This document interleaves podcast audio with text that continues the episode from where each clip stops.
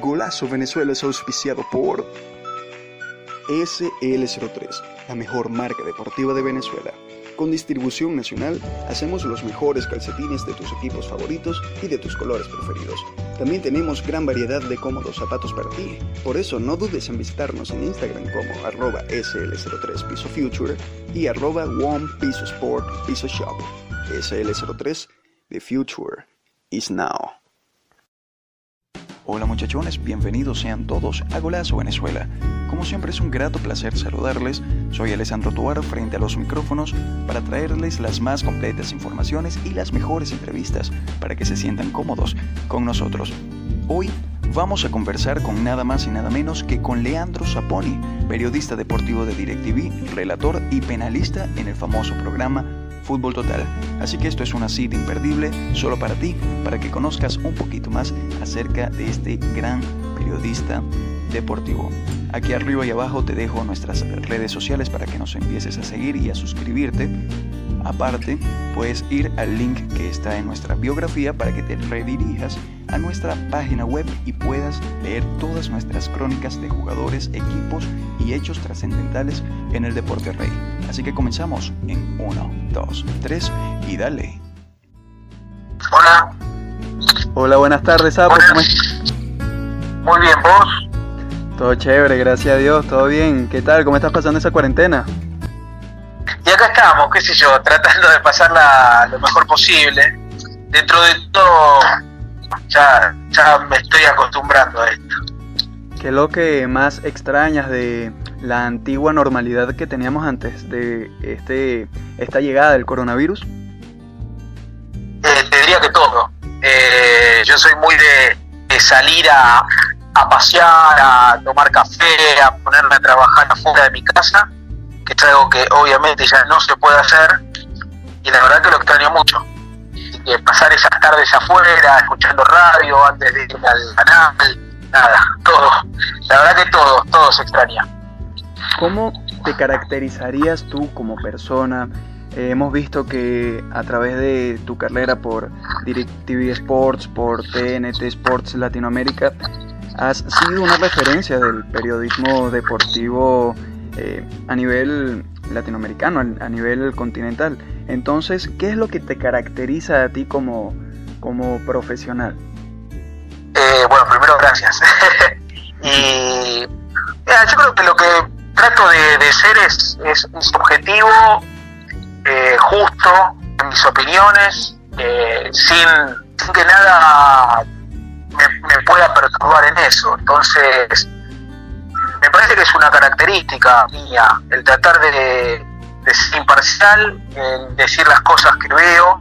Muchas veces eh, estoy equivocado, pero está bueno también escuchar otros puntos de vista y darse cuenta que uno no es perfecto y que también se puede equivocar, con lo cual eso también es parte del aprendizaje. Eh, y a mí me da la sensación de que eso es algo que, que a mí me, me, termina marcando, ¿no? Que, que, no soy un tipo cerrado y que a partir de, de, todo lo que uno va aprendiendo y viviendo va consiguiendo también que, que la gente que está del otro lado eh, se un poquito se emparente con lo que con lo que somos, ¿no? o con lo que soy en este caso.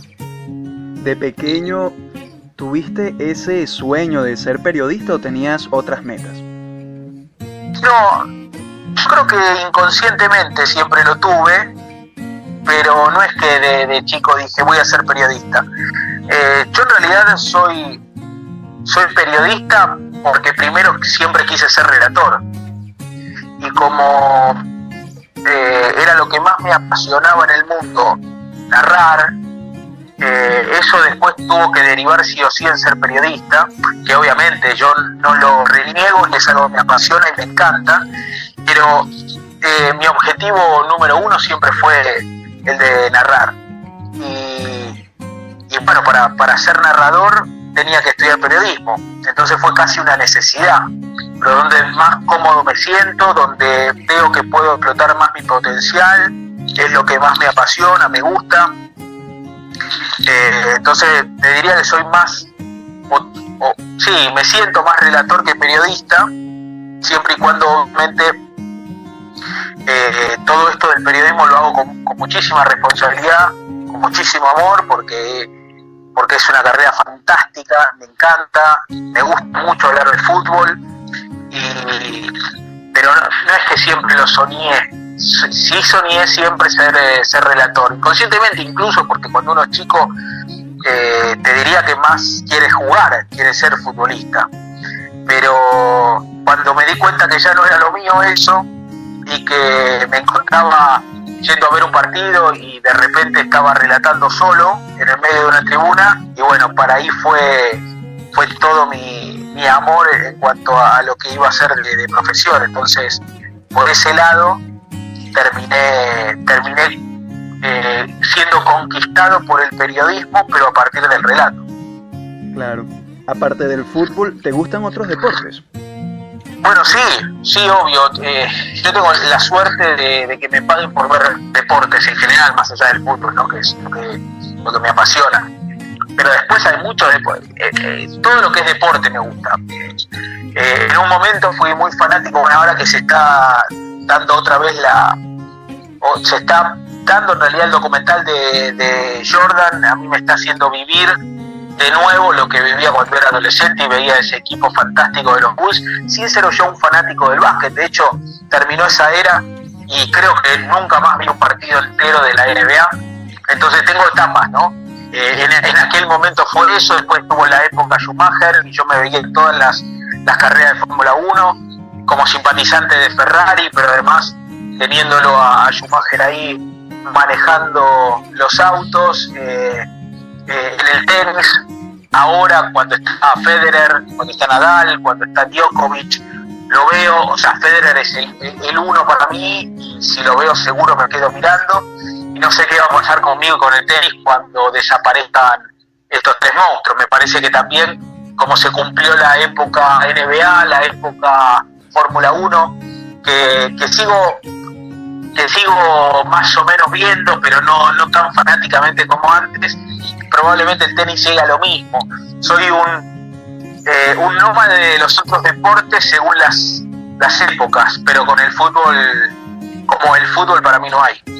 Vaya, me comentaste que el deporte como, eh, como estilo de vida en cuanto al periodismo, en cuanto a la investigación, para poder eh, quizás hacer un buen trabajo en el canal o en los lugares donde hayas trabajado, has tenido que estar de lleno ahí. Por ello, cabe preguntar, ¿cuál es tu equipo de fútbol argentino preferido?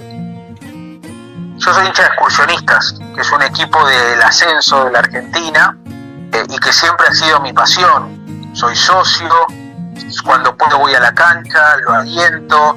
Eh, he tenido la suerte de, conducir algunas de sus fiestas eh, como, como, periodista y como conductor. me enorgullece que hayan pensado en mí porque es parte de mi esencia, de mi vida y, está en, mi corazón, con lo cual ese, ese es mi club de, eh, de barrio y es mi club donde jugué y es mi club donde conocí mucha gente, me hice amigos, donde empecé a relatar también después eh, siguiendo la campaña en una, en una radio chiquita, eh, con lo cual me ha marcado durante toda mi vida, me sigue marcando porque yo sigo sufriendo a la distancia porque ahora con todas mis responsabilidades es muy difícil que pueda ir a la cancha porque en general eh, o estoy de viaje con algún partido de primera división o estoy trabajando con algún partido en el canal de DirecTV España eh, o de donde toque, de Francia y qué sé yo, y se me hace muy complicado, pero siempre que puedo voy, porque para mí ir a ver excursionistas es ir a ver a, mis colores del alma.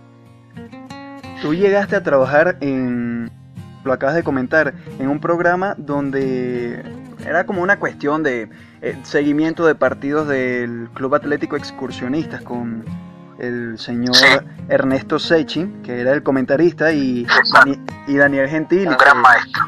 Sí, que era el productor, Daniel Gentili. Sí. Entonces. Eh, sí, Leonardo Gentili era, era productor, pero también era relator. Eh, lo que le pasó a Leo fue que entró a trabajar en primero en radio, ahora está en Radio La Red, pero en ese momento había entrado en Radio eh, Rivadavia y necesitaba un reemplazo.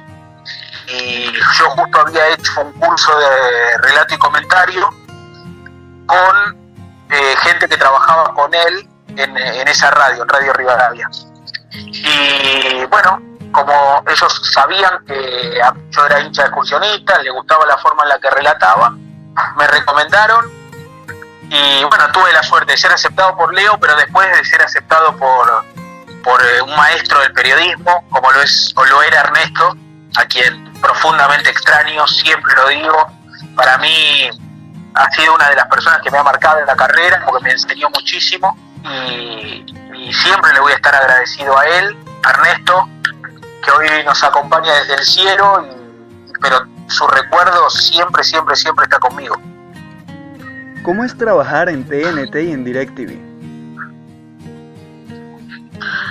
Mira, sos, eh, a ver, similar la forma porque en definitiva trabajo con casi la misma gente, pero obviamente todo tiene su encanto. DirecTV fue un amor que fui descubriendo a lo largo de los años, gracias a, torneos que me dio la posibilidad de estar ahí. Yo venía de Teis Sports, de hacer eh, partidos de, de ascenso, me encontré con la posibilidad de ir a DirecTV, que me abría a mí todo una, un espectro importantísimo a lo largo de, de, todo el continente. Me dio otra posibilidad de llegar a la gente, me dio, eh, me dio el cariño de, todas partes de Latinoamérica, algo inimaginable. Me dio la chance de, relatar a, a monstruos en grandes ligas, que es algo para un relator extraordinario.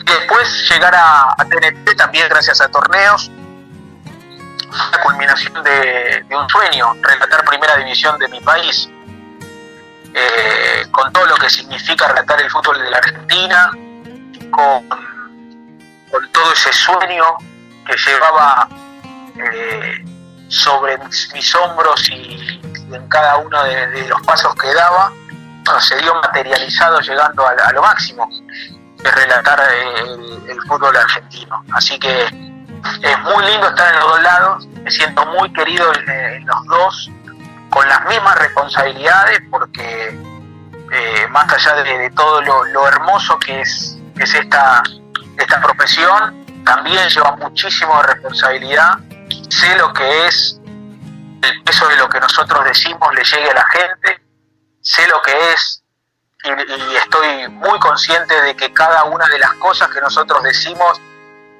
eh, puede estar del otro lado teniendo un impacto positivo o negativo, con lo cual eso hay que hacerlo con muchísima, muchísima responsabilidad y trato de hacerlo siempre.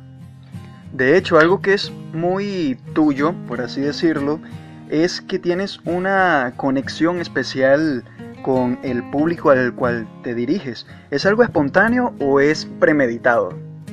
Eh, es espontáneo. Gracias a Dios, eh, de muy chiquito mi carácter se fue forjando de una forma que uno no, puede explicar esas cosas, ¿viste? Es como, es mi forma de ser. Eh, siempre la fue. Y siento que es parte del carisma que cada uno tiene. Bueno, en mi caso me es muy fácil porque soy transparente, soy así.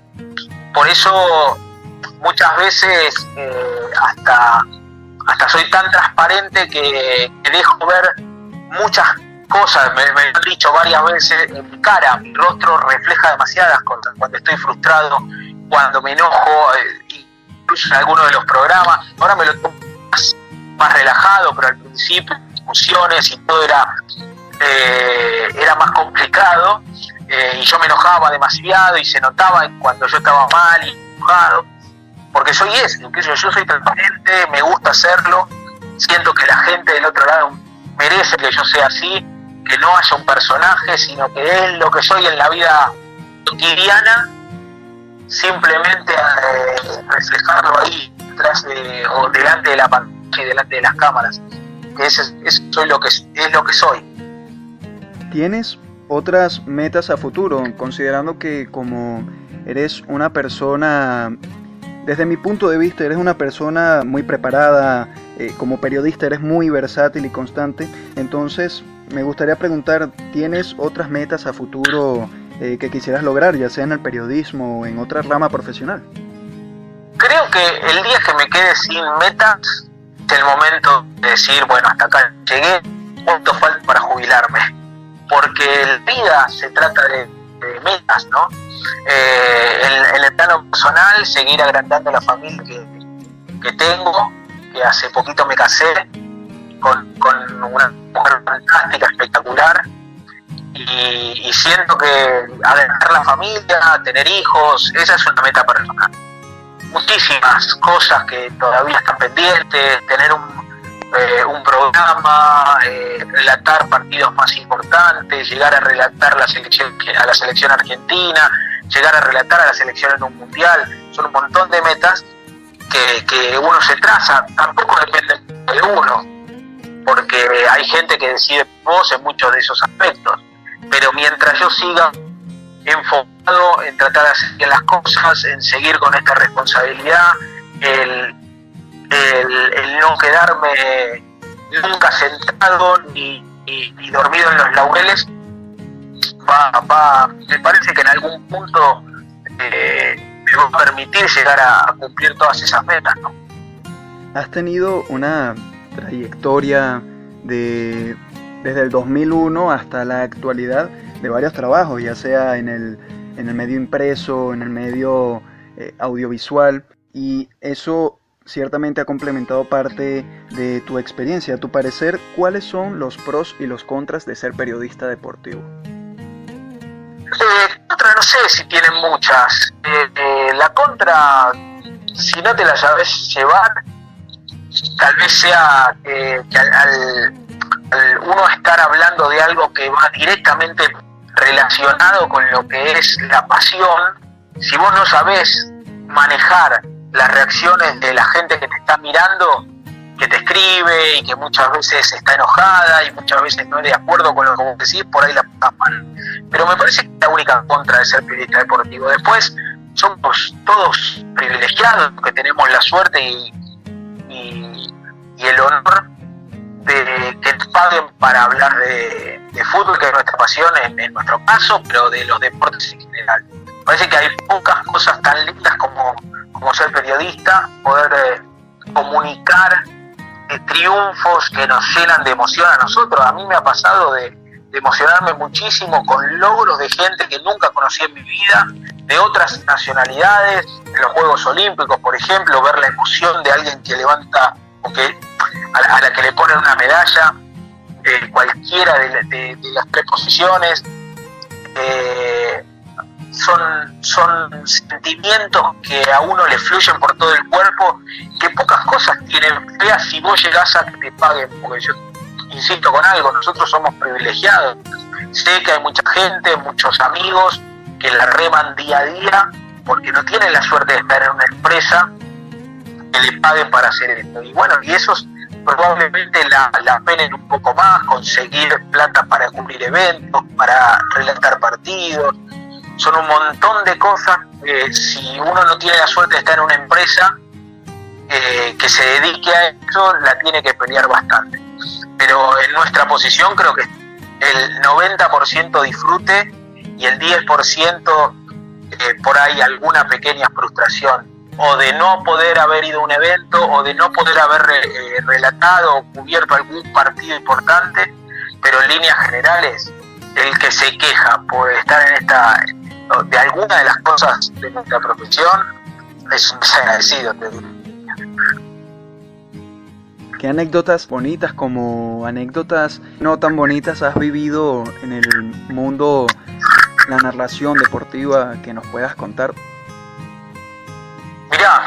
Tengo un montón con, compañeros, con amigos, eh, de, las lindas y de las feas, digamos. Hay, hay, muchas cosas que me han pasado, gracias a Dios. Eh, son más lindas que feas, pero qué sé yo, las coberturas tienen un sinfín de anécdotas, de, de, cosas compartidas. Eh, te vienen un montón de cosas a la cabeza que tienen que ver con lo deportivo veces y otras veces no tanto. Me ha pasado, de, por ejemplo, un compañero que casi quema un, departamento porque se olvidó la, plancha perdida y, por suerte eh, vino atrás y, justo que no tenía que, estábamos en una cobertura y, no tenía que trabajar y si no hubiera sido por ese que llegaba de correr, eh, nos hubiéramos encontrado con que se había quemado todo el departamento.